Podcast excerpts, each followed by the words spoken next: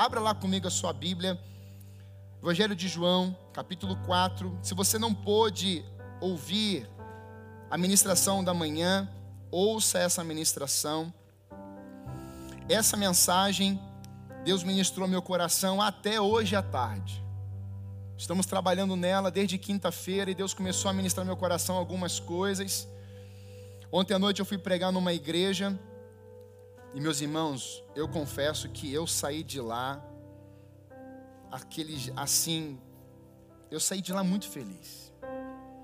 Um lugar longe, mas um povo, eles são assim igual a gente.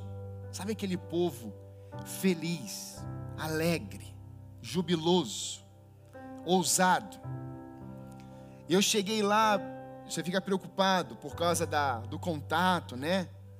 E aí, com a máscara, meus irmãos, daqui a pouco começou a vir um pessoal abraçando. E aí eu falei: Senhor da glória, esse povo aqui é uma bênção. E eu falei assim: Senhor, está nas tuas mãos. Meus irmãos, a igreja lotadinha. Estava um metro e meio cristão né? Um metro e meio de distanciamento. Quem entendeu, entendeu. Mas, meus irmãos, Deus veio. Eu fui muito ministrado naquele culto. Um jovem de 18 anos, falando no púlpito, como se fosse um Billy Graham. Pensa no menino usado por Deus. Eu fiquei muito impactado com aquele jovem. E no final do culto, o pastor, nós falamos sobre paternidade, o pastor da igreja chamou os dois filhos no altar. E aquele pastor que disse que não chora muito, entrou em prantos naquele altar, abençoando os filhos. Meus irmãos, aquilo foi tão profético para a nossa realidade. Eu creio que você, pai, vai em muitos momentos chegar com seu filho aqui e vai colocar a mão na cabeça dele e falar assim: eu te abençoo, meu filho. Você vai mais longe que o seu pai. Você vai mais longe que a sua mãe. Porque as bênçãos do Senhor vão começar a perseguir a nossa igreja. Quem crê nisso, diga amém. Então eu fui muito ministrado por Deus ontem à noite. Cheguei em casa, assim, muito feliz. Conversei com a Débora. Fui muito impactado com tudo que Deus. Hoje eu recebi alguns testemunhos. O Alex do som estava lá também operando. E ele também presenciou algumas coisas. Mas Deus está fazendo coisas tremendas nas igrejas. Um bairro bem simples. Eu falei assim: Ah, Senhor, nós podemos fazer mais. E eu queria que você saísse desse culto, depois dessa palavra, entendendo o seguinte: você é uma peça de um grande quebra-cabeça que Deus está montando na nossa geração. Talvez você pense, mas eu sou pequenininho, uma pecinha tão pequena, eu sou quase nem visto, eu sou o menor da minha família, eu fui rejeitado, esquecido. É exatamente você que Deus quer usar. Porque Ele usa aqueles que não são e passam a ser por causa dele, porque Ele é. Ele é a verdade, Ele transforma. Então, não pense você que você chegou até esse lugar por acaso. Não, foi propósito. Você está vindo de outro estado, é para cumprir propósito, é uma agenda do céu. Deus escreveu algo a teu respeito e você está alinhado. E esse tempo é o tempo que você vai frutificar ainda mais, porque você está dentro da vontade do Senhor. E eu creio, meus irmãos, que se nós nos juntarmos, como aquelas pedras que Elias foi colocando lá no Monte Carmelo, onde não há, não somos iguais, mas temos unidade. Aquelas doze pedras representavam as nações, as tribos de Israel e foram colocadas ali uma a uma. Havia uma divisão tremenda, havia confusão em todo o tempo.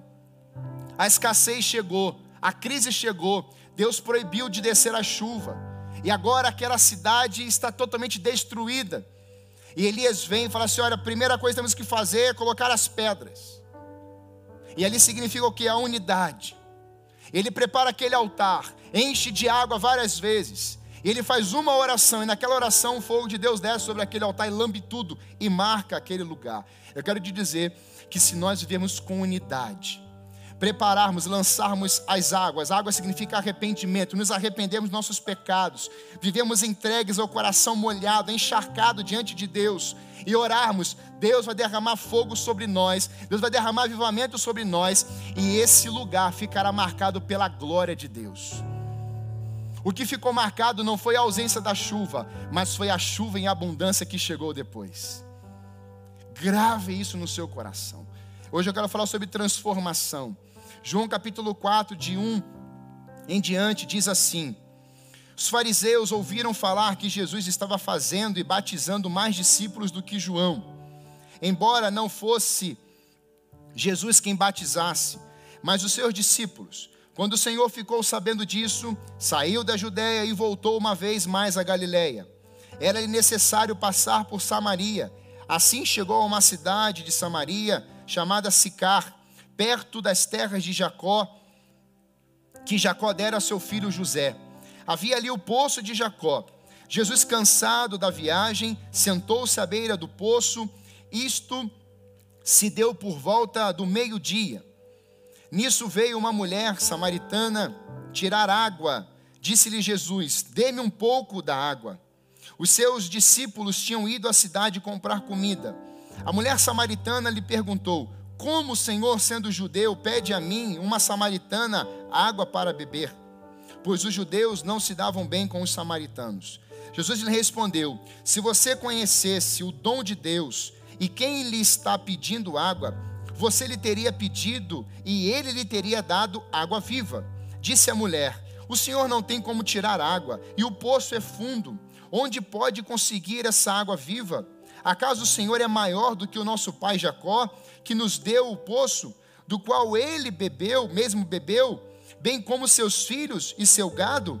Jesus respondeu: Quem beber desta água terá sede outra vez, mas quem beber da água que eu lhe der, nunca mais terá sede. Ao contrário, a água que eu lhe der se tornará nele uma fonte de água a jorrar para a vida eterna. A mulher disse: Senhor, dê-me dessa água, para que eu não tenha mais sede, nem precise voltar aqui para tirar água. Ele lhe disse: Vá, chame o seu marido e volte. Não tenho marido. Respondeu ela: Disse-lhe Jesus: Você falou corretamente dizendo que não tem marido. O fato é que você já teve cinco, e o homem com quem agora vive não é seu marido. O que você acabou de dizer é verdade, disse a mulher. Senhor, vejo que é profeta. Nossos antepassados adoraram neste monte, mas vocês, judeus, dizem que Jerusalém é o lugar onde se deve adorar. Jesus declarou: creia em mim, mulher. E esta próxima hora em que vocês não adorarão o Pai, nem neste monte, nem em Jerusalém. Vocês, samaritanos, adoram o que não conhecem. Nós adoramos o que conhecemos, pois a salvação vem dos judeus. No entanto, está chegando a hora, e de fato já chegou, em que os verdadeiros adoradores adorarão o Pai em espírito e em verdade. São estes os adoradores que o Pai procura. Aonde é que está os adoradores que o Pai está procurando nessa noite? Eu sou um. Amém? Deus não está interessado na adoração, mas Deus está interessado sim em procurar e achar adoradores. Porque muitas vezes nós mudamos o tipo de verbalização de palavras. Em alguns momentos adoramos, em outros momentos murmuramos. Por isso que Deus não trabalha com o que você faz. Deus quer trabalhar com quem Ele é dentro do seu coração. E quando nós o buscamos, quando nós estamos encerrando hoje uma série de ministrações todo mês de agosto sobre busca pessoal. Busca pessoal é um desejo do meu coração de olhar para o Espírito Santo e saber que eu preciso crescer a cada dia, ser desenvolvido a cada manhã. É quando aquele sol aparece na janela, eu coloco os pés e falo assim: Senhor, o que o Senhor quer fazer em mim através de mim hoje. E quando você vai se deitar naquele mesmo dia, você diz: Senhor, eu cumpri o teu propósito, Senhor, eu cumpri com a tua agenda, Senhor, o Senhor me aprova nesse dia. Eu creio que nesses dias Deus está levantando uma igreja que vai se levantar e vai dizer: Senhor, qual é o roteiro para hoje? Senhor, qual é a tua agenda? Senhor, qual é o teu propósito para esse dia, para esse horário? Porque algo pode acontecer nesse tempo mais esquisito, mais desafiador. Deus pode usar a sua vida em lugares, com pessoas e em situações que você nunca estaria ali, mas Deus colocou você naquele lugar. Quantos querem me ver isso? Aleluia. Por isso, eu quero pensar com você nesse tema, dias marcados pela glória de Deus. Há um dia, houve um dia que você se lembra, eu lembro do dia do meu batismo, com 10 anos, não do dia em si, mas com 10 anos eu tenho uma foto até hoje, aquele batistério lá no Rio de Janeiro, aquela igreja existe até hoje. E eu estava com a mãozinha praticamente em todo o meu rosto, para não entrar água no meu nariz. Quantas crianças já fizeram isso, né? Ó, segura bem. Aí eu assisti um vídeo essa semana que eu ri, mas eu ri de passar mal quase. Tinha uma criancinha, um menininho, já assistiram, né? Eu vou falar. O menininho deve ter uns, ter uns sete anos no máximo, aquele menino, idade da Laura quase. E eu, o pastor está lá falando, né, no batistério, pastor americano. E ele está lá, e o garotinho, e ele está com a mão no ombro do garotinho. Deixa eu ficar aqui por causa do fundo. E ele está lá com a mão no ombro do garotinho. E ele está lá. E aí, eu penso que aquele garotinho foi instruído. Eu disse, olha, o pastor vai fazer assim, assim, assim. Você espera o momento, ele vai né, descer. E o pastor está falando, está falando, está falando. De repente o menininho vem e ele se mergulha naquelas águas. É quando ele fala assim: Olha, o senhor está falando, falando, eu sei, mas eu estou com tanta vontade de mergulhar logo nesse batismo, morrer para o mundo e ressuscitar com Cristo, porque eu entendi a mensagem. E eu fui tão ministrado aquele vídeo, me deu uma crise de riso, e quem estava em minha volta, está rindo de quê? Venha ver. E o pessoal começou a rir. Meus irmãos, eu entendo que muitos momentos nós queremos buscar ao Senhor e queremos ir com mais fome, com mais sede, desesperadamente. É esse coração que Deus está procurando na terra. É esse coração que Deus está procurando na terra. Por isso, dias marcados pela glória de Deus, assim como eu lembro do meu batismo, eu assisti esse batismo, Houve um dia que você, né, Ricardo, você entrou lá e Deus ministrou no seu coração, e aí você foi lá para o altar e Deus falou ali com você e você é hoje. Seus olhos foram abertos. Houve o dia em que você conheceu a sua amada. Eu lembro do dia, primeiro dia que eu olhei para Débora, que eu localizei a Débora, de franjinha. Ah, irmão, foi dia de glória. Mas pensa num processo às vezes nós estamos olhando as coisas e nos conformamos de que aquilo tem que permanecer daquele jeito até a volta de Jesus. Não. Você pode se empenhar, se dedicar e aquele relacionamento ser um relacionamento melhor pode ser mais frutífero, pode ter mais empenho, mais dedicação, porque quando nós temos dias marcados pela glória do Senhor, isso se torna testemunho, isso avança, isso é compartilhado. E eu quero falar com você na vida dessa mulher. Jesus, no capítulo anterior, ele está conversando com um doutor da lei, Nicodemos. E é um muito culto, um homem com muitas informações, um homem que era considerado naquele tempo muito conhecedor das Escrituras, ensinava, falava com muita clareza as palavras. Mas quando Jesus vai chegar com ele, até ele, ele não consegue perceber, entender que o novo nascimento não era nascer de novo, novamente do ventre da sua mãe, está falando do espiritual. Ele tem dificuldade de entender isso mesmo com todo o seu intelecto. Do mesmo modo como Jesus saiu de conversar com Nicodemos, um homem tão culto, de uma forma tão incrível de fala, Jesus ele chega agora numa viagem e ele tem que passar por Samaria. E quando ele chega ali, ele está cansado. Isso revela a humanidade de Jesus, o Jesus homem, o Jesus de carne e osso, 100% homem. Ele estava cansado. E a Bíblia é tão linda porque ela diz que Jesus, sendo Deus, Jesus sendo homem, ele teve fome, ele teve sede. E aqui é o momento que ele está cansado e com sede. A humanidade de Jesus, ela é expressa nesse texto, ela se revela nesse texto também. E a gente começa a perceber que Jesus sai da Judéia e ele quer evitar conflitos ali, ele, ele quer ir para uma outra região para que as pessoas não viessem a trazer alguma coisa antecipadamente para ele. No caso, a morte ou a perseguição com mais força. E a discussão anteriormente aqui era sobre batismo. Quem batizou, João está batizando mais que Jesus, Jesus está batizando mais que João. As discussões eram essas. Uma igreja está enchendo mais que a outra, e Jesus não está preocupado com isso, porque Jesus nem batizava. Na verdade, Jesus está interessado em quê? Em anunciar as boas notícias. Jesus está interessado em transformar vidas, em andar numa agenda do céu, e encontros marcados por Deus, e Jesus está indo exatamente nesses lugares para transformar corações. Nesse momento, a gente percebe que quando ele chega até aquele poço, um poço tradicional, um poço que é histórico, um poço que foi construído lá no tempo de Jacó, que eu falei hoje pela manhã, lá atrás. E agora esse poço é passado para seu filho José.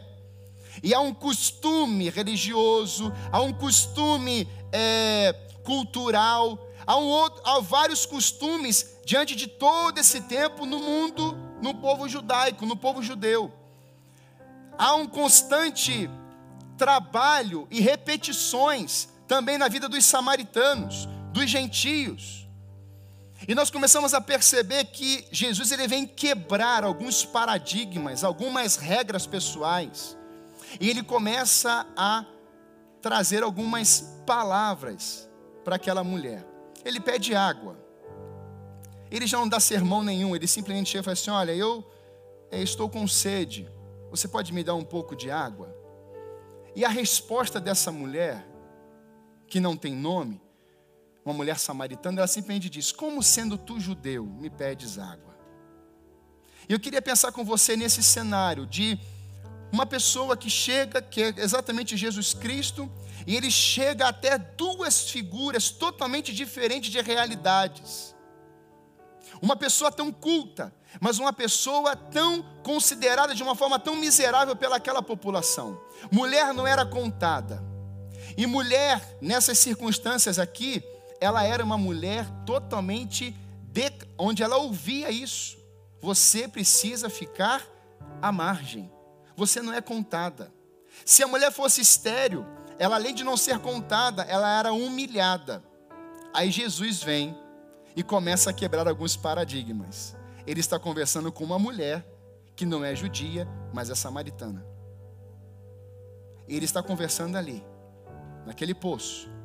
E nós começamos a perceber que Jesus quer nos ensinar algumas coisas. Dias marcados pela glória de Deus. O que isso gera, pastor? O que é que gera dias marcados pela glória de Deus? Em primeiro lugar, vai gerar encontros para nós improváveis, mas para Deus totalmente relevantes. Encontros improváveis agendados no céu. Samaritanos, queria pensar com você o que significa samaritanos. Povo com sua cultura, religião e suas convicções, a sua história, como eu falei. Após a morte do rei Salomão, e o reino era um só, era um único reino. E depois da sua morte, esse reino é dividido entre norte e sul. Nós temos dez tribos no reino do norte nós temos duas tribos no Reino do Sul: Judá, Jerusalém, e nós temos as outras dez lá na parte de cima. Era um povo só, era uma língua, eram nações, mas havia ali uma unidade em um reino. E a partir do momento que Salomão morre, esse reino é dividido. Nós vemos que na história, reis vão ser levantados, e dentro dessa cultura do povo judeu, uma parte que está no reino do norte vai ser é, invadido pela Assíria. Então a Síria vem e domina o reino do norte, leva aquele povo cativo. E ali, aquele povo que já morava ali começa a se envolver com esses estrangeiros. É desse casamento que vem os samaritanos.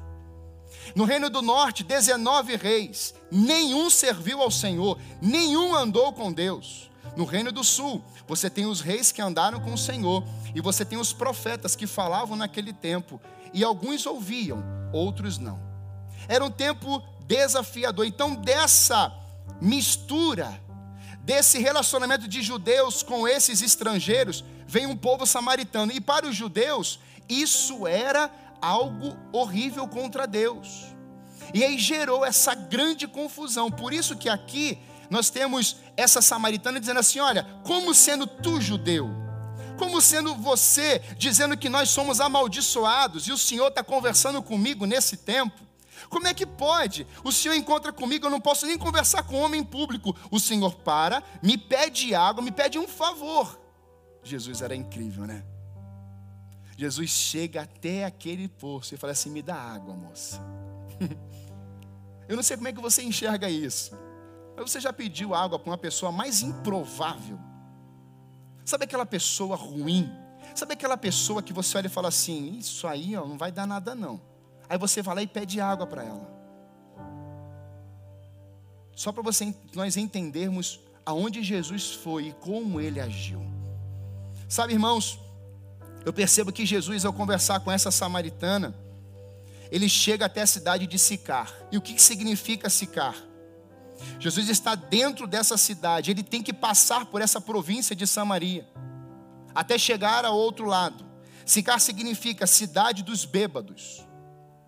Jesus mandou os seus discípulos que fossem comprar comida em Sicar. E aí ele chega em Sicar e fala assim: Olha, vocês, o rótulo dessa cidade é uma cidade de bêbados. Vocês vão comprar alimento. Veja Jesus quebrando alguns paradigmas. Ele chega até aquela mulher, conversa com ela sendo samaritana. Agora o, o slogan da cidade, a placa é: essa cidade é uma cidade de bêbados. A consideração como ela era conhecida. Os judeus consideravam imunda a comida dos samaritanos. Então nós temos uma quebra de paradigma, conversando com uma mulher que é samaritana, numa cidade que era conhecida como a cidade dos bêbados, judeus não comiam a cidade, aquela comida daquela cidade, consideravam aquela cidade que fazia ou comia comida imunda, porque consideravam eles como imundos. Jesus vem e fala assim: vocês vão comprar comida nessa cidade. Além disso tudo, um rabino jamais poderia conversar com uma mulher em público. E nós temos essas realidades, essas quebras de paradigmas, e temos essa mulher que tem uma história. Essa não é uma mulher que simplesmente aparece ali e vai sumir do nada. Não. Se esse momento foi agendado pelo céu, alguma coisa vai acontecer. Amém? Se houve um agendamento registrado por Deus, se Jesus, que é Jesus, está andando pela palavra, está andando na palavra, está entendendo que Deus agendou, é porque aquela mulher precisava de uma palavra de transformação. E aí nós vemos exatamente essas, esses cenários, essas vidas improváveis. Mas aí aquele que é chega e começa a dar valor e a conversar com essas pessoas. O contexto que eu quero pensar com você também, dentro desse agendamento, desse encontro, desses encontros improváveis agendados pelo céu, há uma passagem que me encanta muito. Em Mateus 2 e Lucas 2 é a mesma mesmo contexto, mesma passagem praticamente. É o contexto aonde são visitantes do Oriente, magos ou sábios, seguindo a estrela. Jesus nasceu. E nós temos ali os magos, os, é, os, os sábios, pessoas que estavam acostumadas a trabalhar com a questão das estrelas. E dentro desse grupo, eles estão perguntando aonde está o recém-nascido rei dos judeus. Vimos sua estrela no Oriente e viemos adorá-lo. Nesse grupo, nós temos os sábios e os magos do Oriente. Alguns diziam que o Império Persa, ou o período dos medos persas, surgia uma classe chamada os magóis. Os medos foram dominados pelos persas e viraram uma espécie de classe sacerdotal. E esse é um grupo improvável.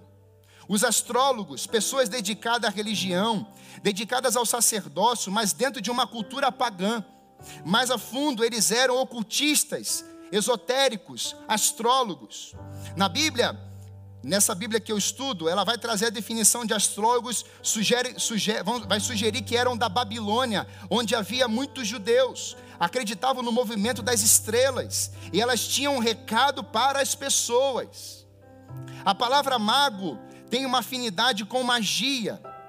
Você lembra de Moisés e Daniel? Alguns faziam certos encantos e magia. Lembra disso? Moisés ele vai fazer algumas ações ali, aí você vê aqueles magos fazendo alguns trabalhos. No filme, no desenho aparece muito isso. O mar está lá, o sangue, né, o mar vermelho, e eles vão colocar alguma coisa naquela, naquela água. Eles vão tentando agir, eles vão tentando maquinar. Eram os magos, eram aqueles é, astrólogos, eram pessoas envolvidas com magia. Paulo vai ver isso no Novo Testamento. E nós temos uma ação ali, um domínio das trevas na vida daquela pessoa. Mas o que eu quero destacar de tudo isso é o que Deus, é que Deus mexeu nas estrelas para alcançar o povo do Oriente, dos gentios, que não tinham acesso à palavra de Deus e dizer de uma maneira que eles pudessem entender a mensagem de Deus. O nascimento de Jesus acontece em Belém.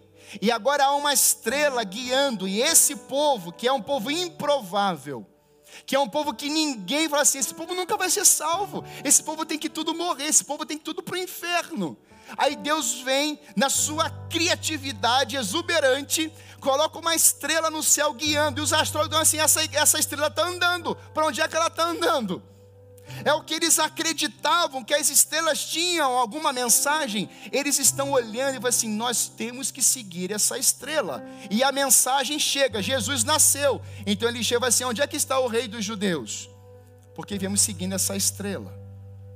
Situações improváveis, situações que ninguém acredita. Deus continua se revelando e continua realizando as obras dele do jeito dele não é só, não foi só esse povo, mas nós temos também Herodes o Grande.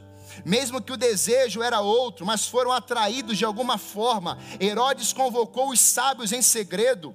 Um homem leal a Roma teve uma ascensão meteórica de governador da Galiléia, da Judéia e de Samaria. Ele falou assim: Nós temos que achar ele. E o desejo era matar, mas algo mexeu para ir até lá. Pastor, onde é que o senhor quer chegar com tudo isso?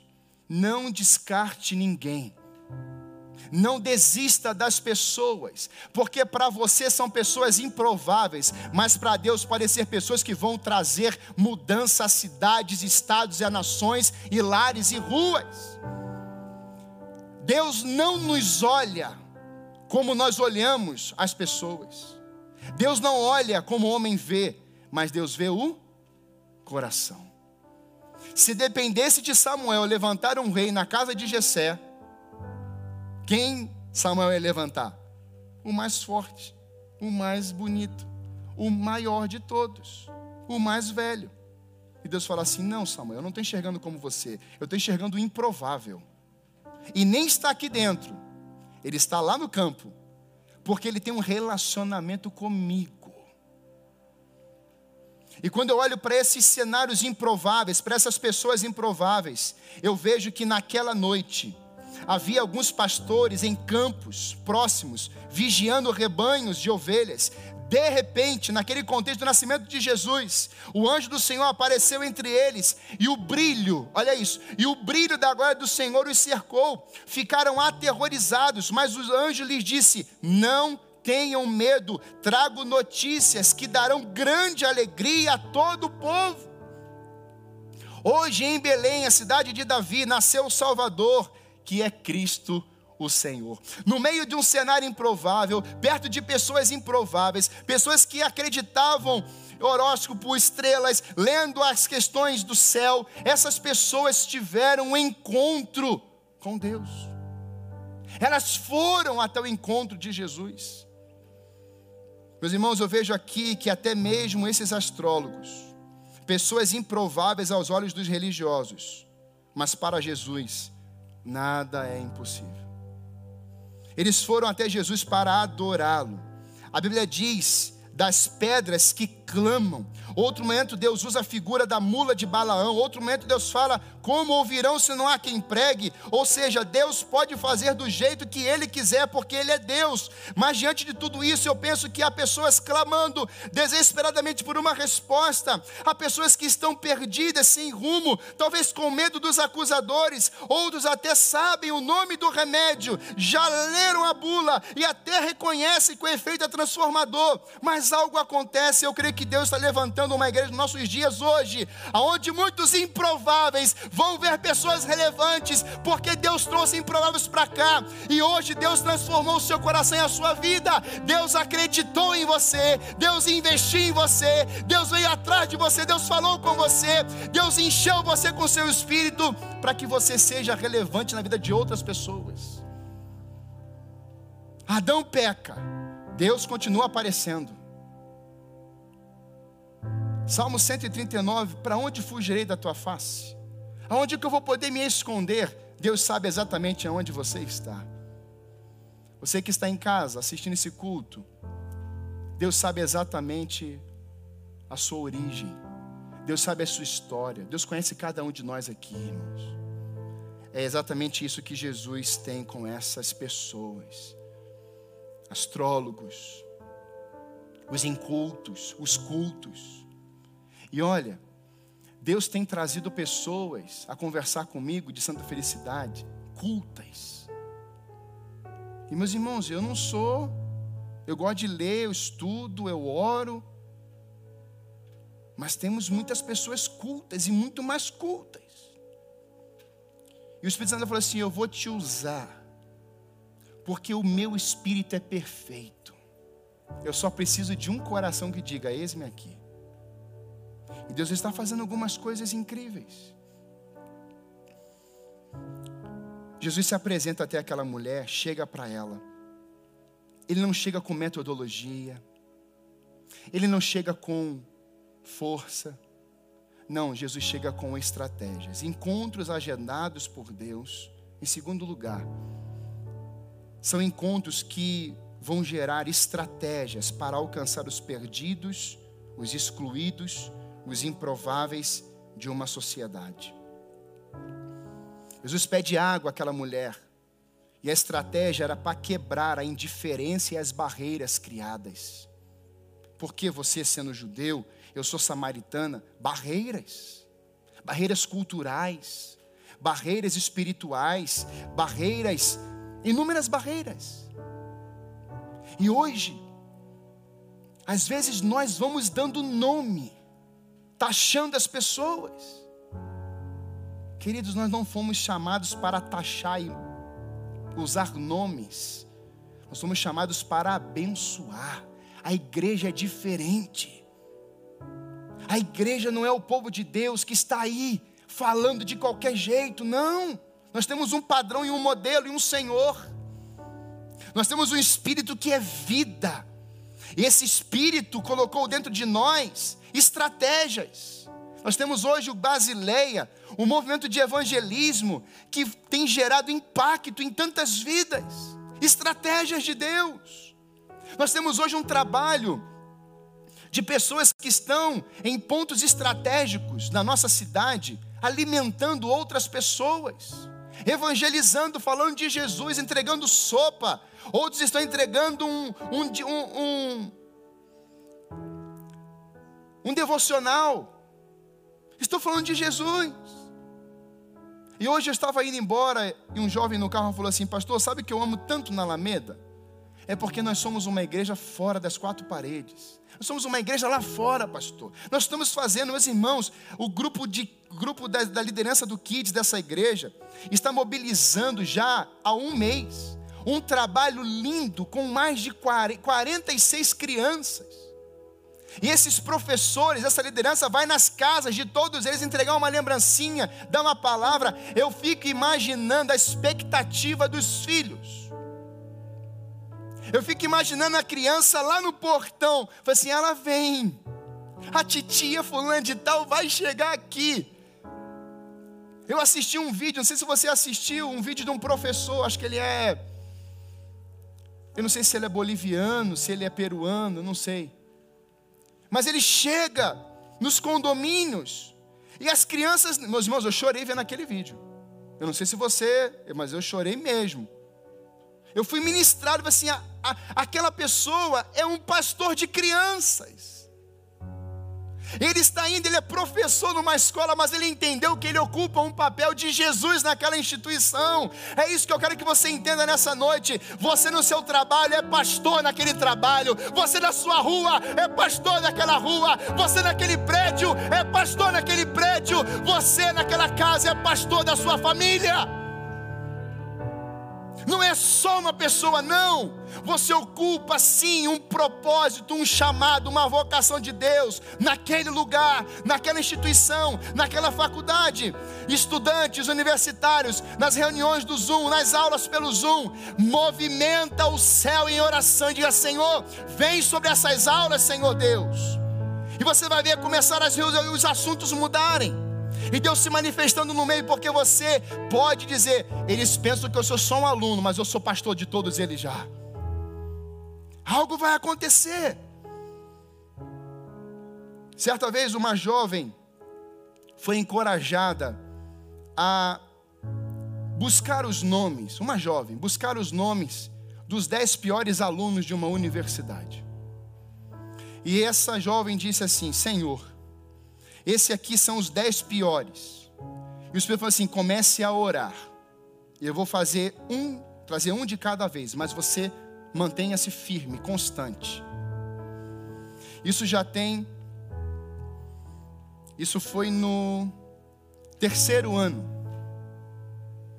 Em menos de quatro anos, ela estava alcançando o oitavo aluno. E em quatro anos, aquela jovem alcançou, pela misericórdia de Deus, os dez alunos, os piores de uma universidade. Sabe por quê, irmãos? Às vezes nós, nós olhamos para as pessoas e falamos assim: é samaritana. Essa pessoa eu caminhei, eu fui um adolescente, um jovem que eu aproveitei, eu brinquei, eu zoei, eu brinquei demais.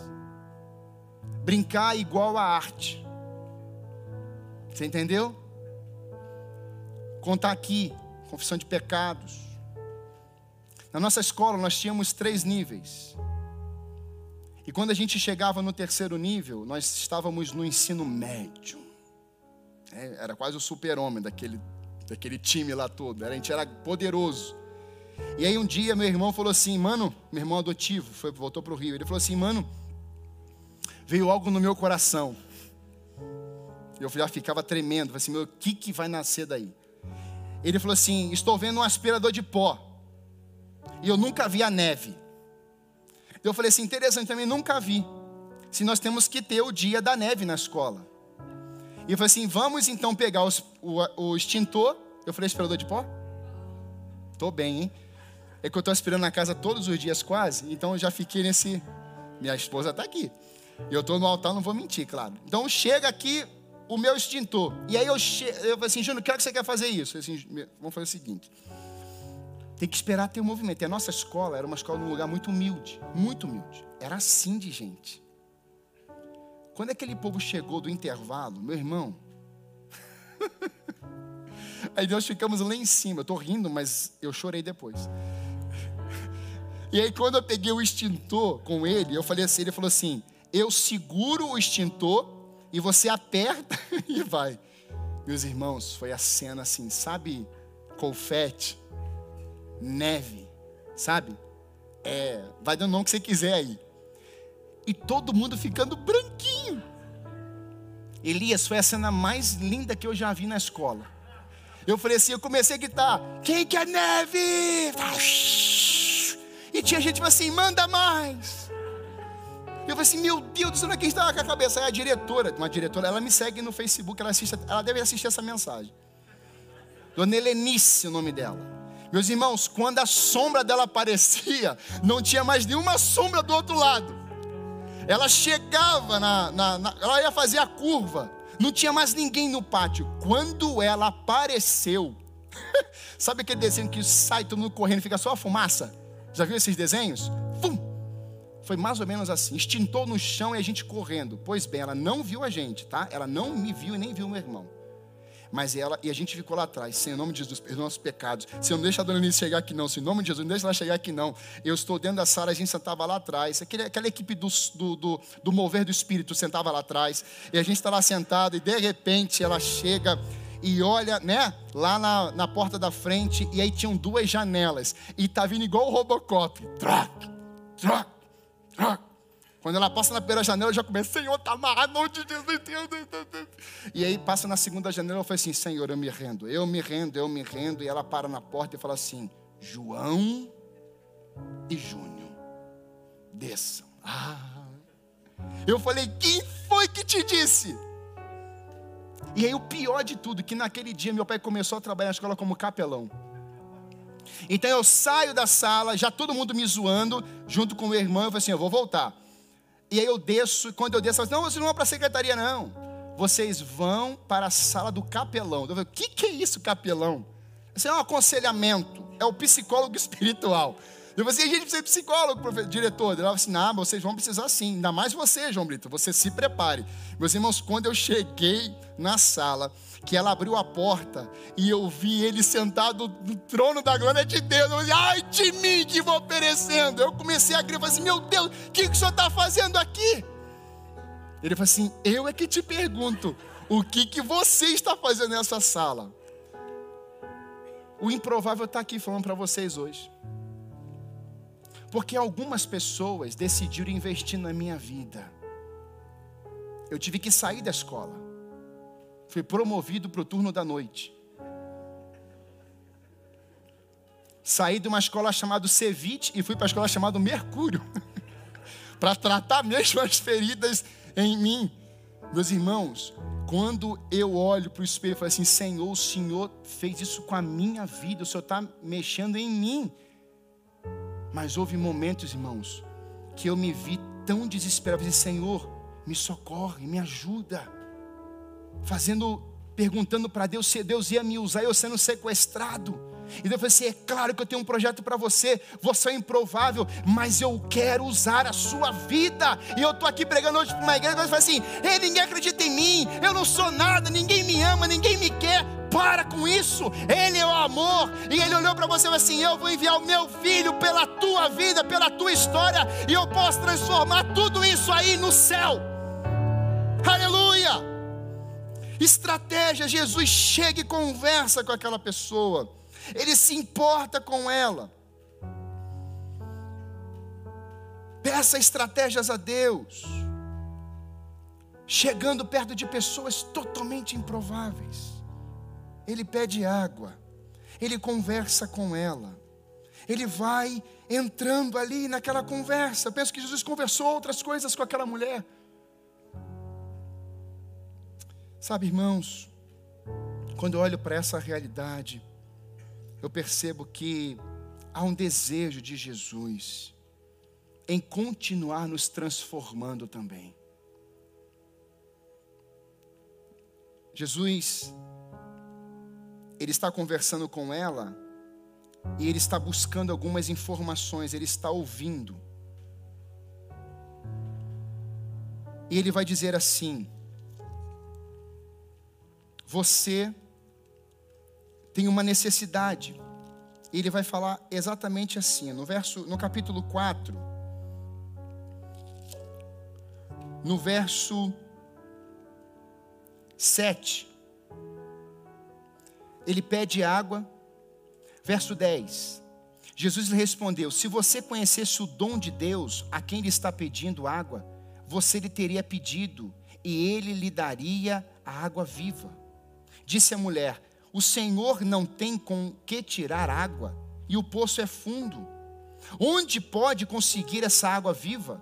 Acaso o Senhor é maior do que o nosso pai Jacó, que nos deu o poço? Havia alguns aprisionamentos na mente dessa pessoa, tanto culturais. O peso era Jacó, porque foi Jacó que fez esse povo, esse poço. E é exatamente isso que o povo faz quando o alimento não tem, eles estão indo atrás de Jesus para a multiplicação dos pães. Mas foi Moisés que mandou o maná, era o nome de alguém. Para eles era o ídolo. Nós temos alguém que mandou o maná, mas Jesus, assim como ele fala em João 6, assim: Eu sou o pão da vida. Quem mandou aquele maná não foi Moisés. Quem declarou aquele maná e fez ele cair foi o meu Pai. Por isso que eu sou o pão da vida. Aquele maná caía e ele tinha que comer naquele dia. Mas eu sou o pão da vida que você pode se alimentar e você não terá mais fome. E agora a gente está falando da água. Você está com sede, você está olhando para Jacó, é uma outra pessoa, e você está entendendo que Jacó é, esse, é o dono desse poço e veio, então, essa água vai acabar, essa água é limitada. Essa água, um momento, vai entulhar e vai se destruir. Mas eu quero te apresentar hoje uma água que você nunca mais terá sede. Ele está falando no modo espiritual, e ela está falando no momento físico. Existe alguém que nos deu esse poço. Jesus está falando como ele falou para Nicodemos: Eu tenho algo espiritual para mudar o teu destino. Não é para te alimentar ou te dar água momentânea. As conversas estavam indo totalmente de um jeito, ela entendia de, uma, de um jeito, e Jesus está ouvindo e falando do jeito espiritual.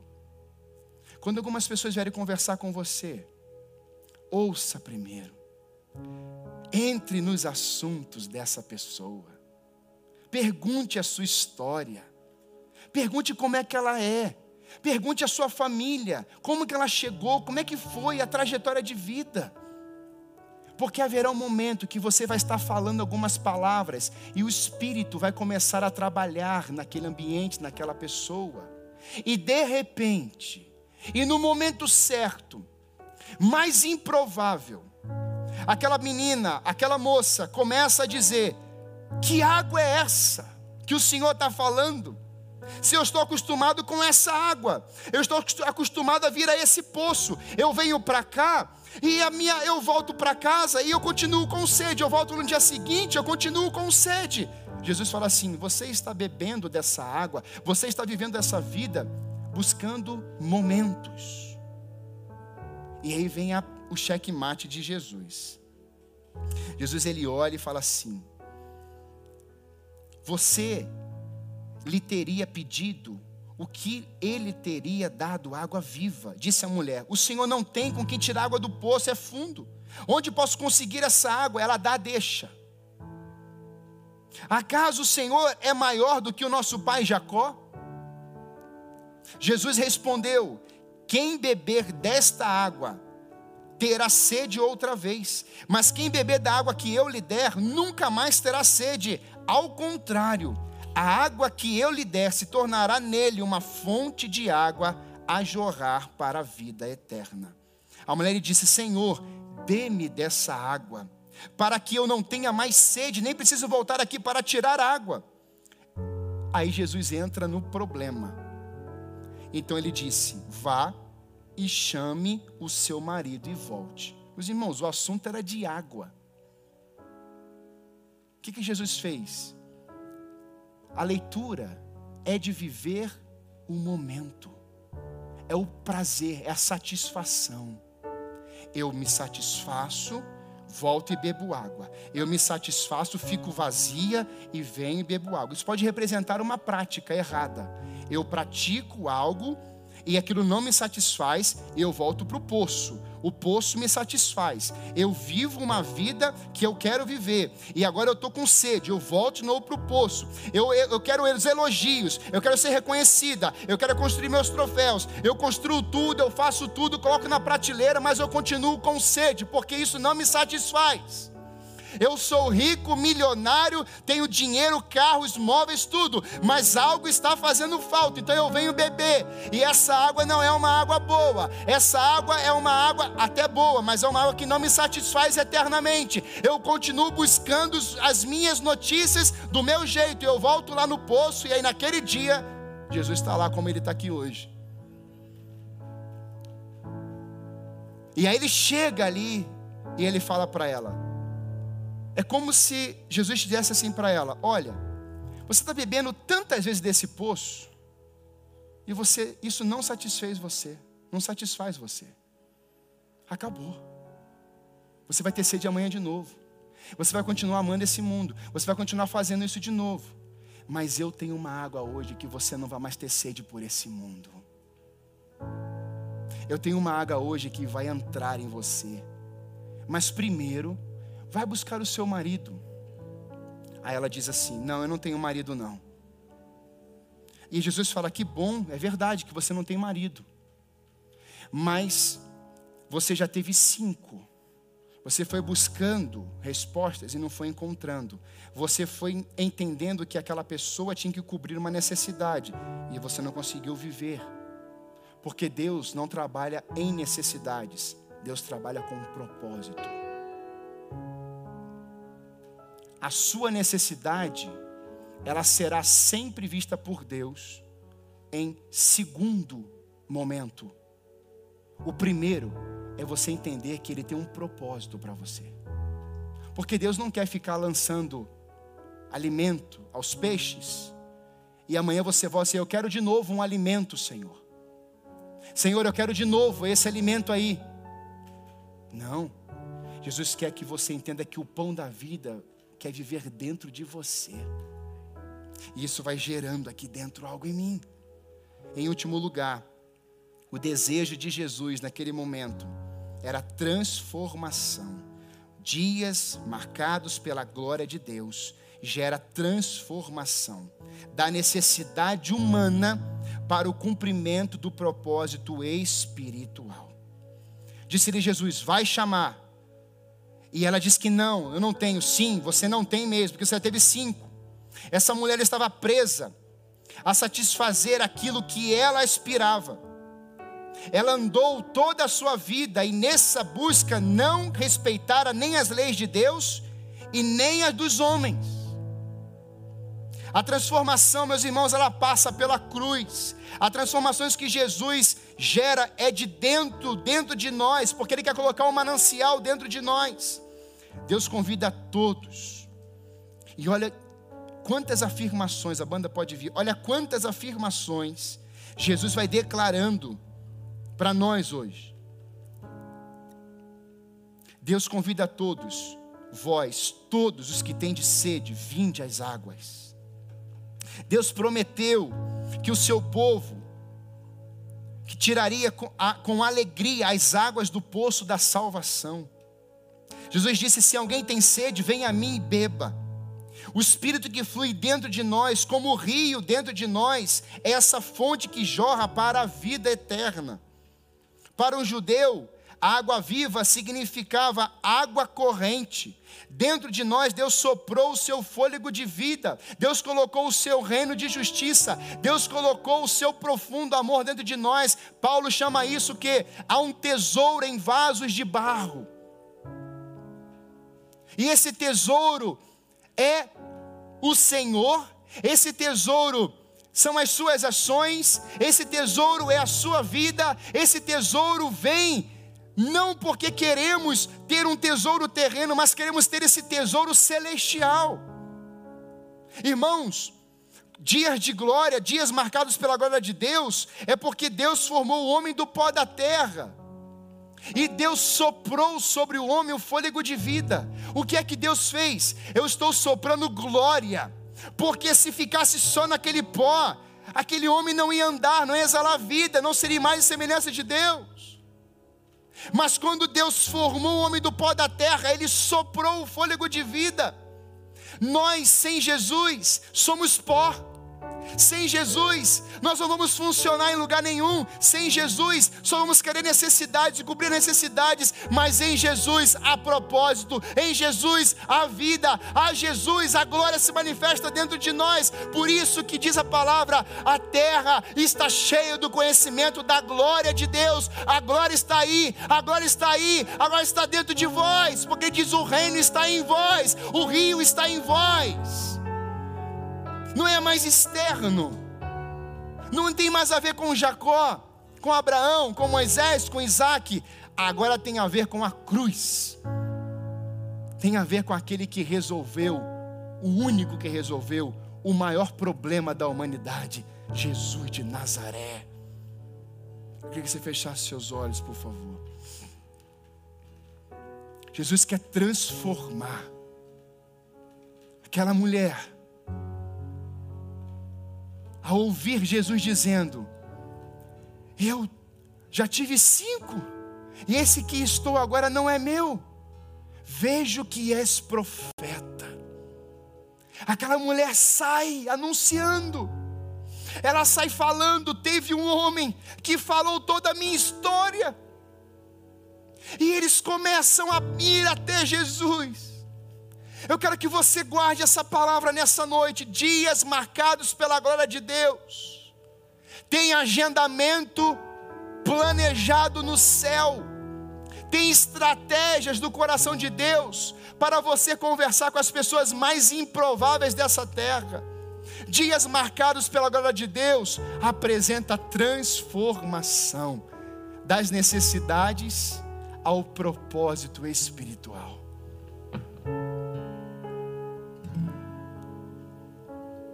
Talvez você hoje se coloque nessa posição, vai assim, pastor, eu sou tão improvável. Pastor, eu sou tão difícil. Pastor, eu sou um pai, eu sou uma mãe assim, tenho dificuldade de relacionamento. Você está olhando para as limitações. Olhe para o rio de águas vivas. Olha para o manancial. Olha para a presença do Senhor enxergue o seu Deus, enxergue a glória de Deus, enxergue a majestade de Deus, enxergue o governo de Deus. Ele vem, forma o homem, sopra o fôlego de vida e fala assim: agora você vai dominar sobre as coisas. Isso que te domina hoje, em que você fica bebendo, tem sede, bebendo, tem sede. Aquela cidade, considerada a cidade dos bêbados, agora tem uma mulher transformada eu não sei qual foi o nome que deram para Santa Felicidade, os bairros aqui em volta, mas eu quero dizer no mundo espiritual que o nome de Santa Felicidade no mundo espiritual é transformação, governo de Deus, vidas no altar, transformação nos corações. Nós queremos dizer isso para ti nessa noite, Pai. Dias marcados pela glória do Senhor, transforma vidas, endividados, em homens e mulheres dignas numa sociedade pelo Senhor. Mulheres e homens que procuram respostas em todos os lugares, mas o Senhor agendou no céu um tempo de transformação. Se você puder, e essa palavra ministrou ao seu coração, que você ficasse em pé aqui. Se você eu quero. Eu quero viver mais desse Deus. Eu já sou convertido, mas eu quero mais dessas águas. Eu quero viver mais do Espírito. Eu quero ser governado por Ele. Mas a minha vida até hoje estava assim. Eu estava procurando, bebendo em gotas. Agora eu achei o manancial, eu quero entregar minha vida a Jesus hoje. Eu entendi, ele teve um momento com aquela mulher ele conversou, se preocupou, ele foi até lá, ele mudou aquela realidade, ele pode mudar a minha realidade nessa noite. Deus quer mudar realidades em nome de Jesus. Diga isso para o Senhor. Mude a minha realidade, Senhor Jesus. Mude a minha realidade, Senhor Jesus. Transforme meu coração. Escreva isso aí no chat. Eu quero viver segundo os princípios do meu Senhor. Aleluia. Cante isso a Deus. Peço que tua presença aumente. E se eu passar pelo fogo, não temerei na tua fumaça de glória. Eu entrarei longe do santo dos santos, não sei mais viver.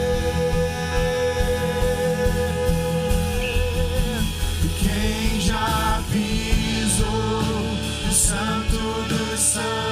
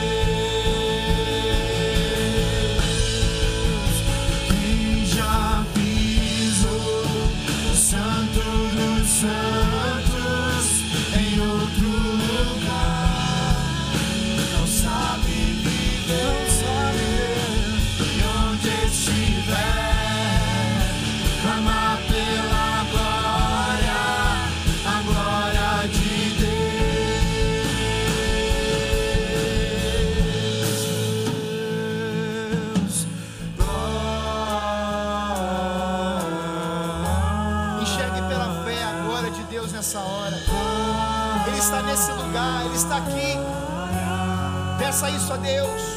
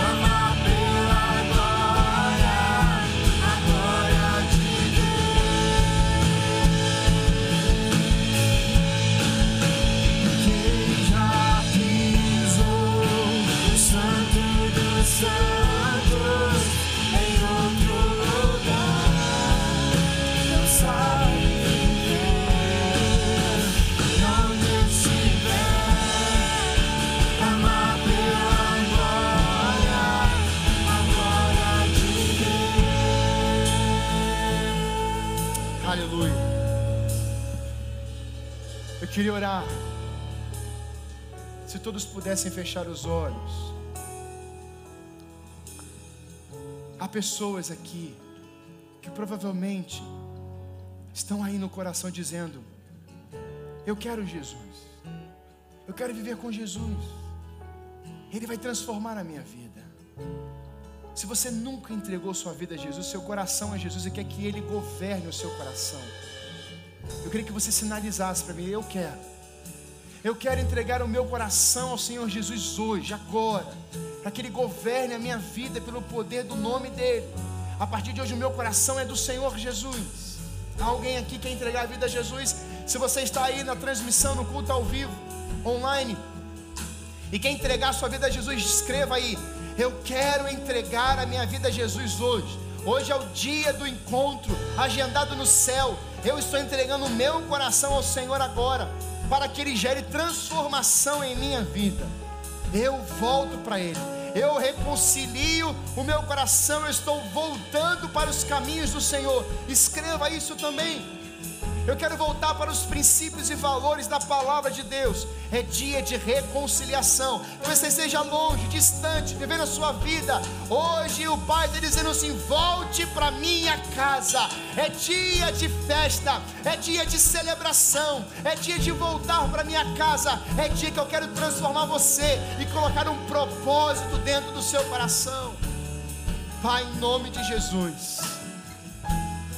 Nós vemos na tua palavra o Senhor transformando vidas. Mas nós temos hoje muitas vidas estão presas aos poços dos antepassados. Estão presos às águas dos antepassados. Estão preocupadas com rituais, com práticas. Mas estão com sede ainda, Senhor, porque não experimentaram a verdadeira água da vida. Deus, nós queremos te pedir nessa noite, para que a tua igreja nesse bairro venha, Senhor Deus, a compartilhar das águas do rio de Deus dentro de nós, com aqueles que estão secos, estão desesperados, estão clamando por transformação, procurando respostas. O Senhor colocou o tesouro maior dentro de nós. E nós queremos declarar, Senhor Deus, assim como Sicar, cidade dos bêbados, o Senhor colocou lá uma mulher transformada.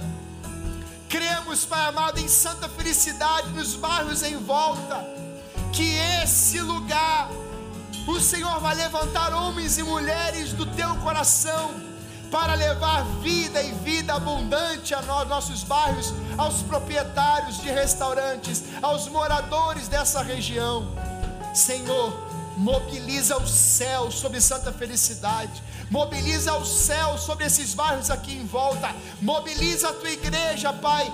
Vem sobre esse lugar. Nós declaramos um tempo de conversões em massa, nos lares, nas ruas, nos templos, Pai. A tua igreja está indo além. A tua igreja está olhando além. Ela vai olhar além dos improváveis. Ela vai olhar além das circunstâncias difíceis. Mas nós estamos enxergando vidas transformadas pelo teu poder. Por isso, vem, Senhor, em nome de Jesus.